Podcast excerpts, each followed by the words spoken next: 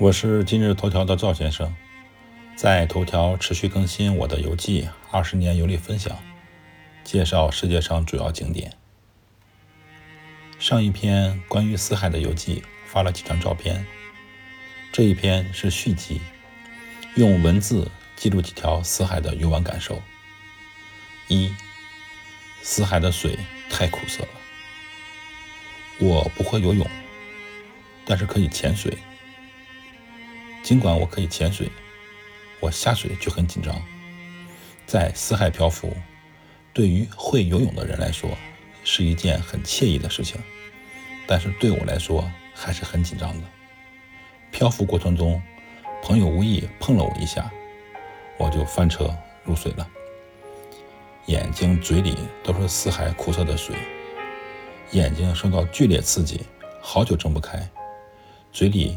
有一种既咸又苦的味道，想吐。所以我劝各位去死海漂浮的朋友，千万不要翻车。如果入水，一定要保护好眼睛，同时闭嘴。二，死海的盐碱滩。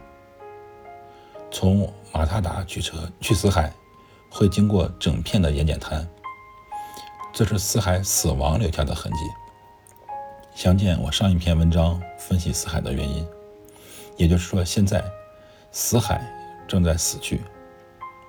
三，死海的化妆品，死海的化妆品特别有名，主要原材料就是湖底的淤泥。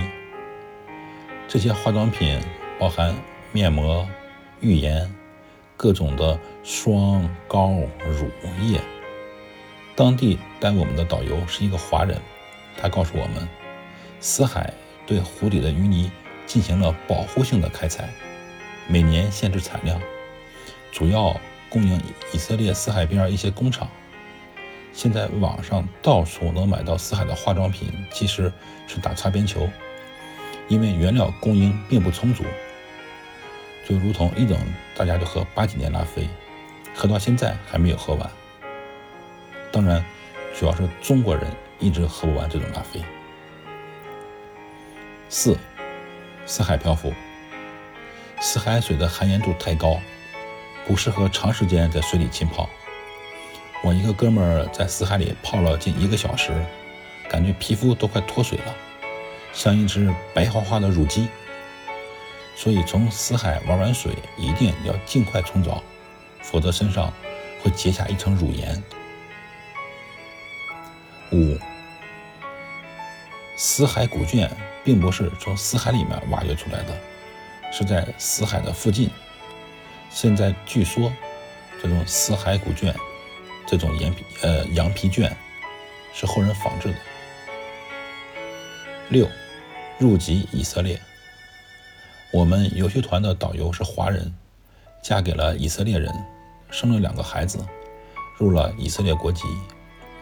一般而言，只要证明。你是犹太人血统，就可以申请加入以色列国籍。以色列不是一个移民国家，通过其他方式加入以色列国籍难度是非常非常大的。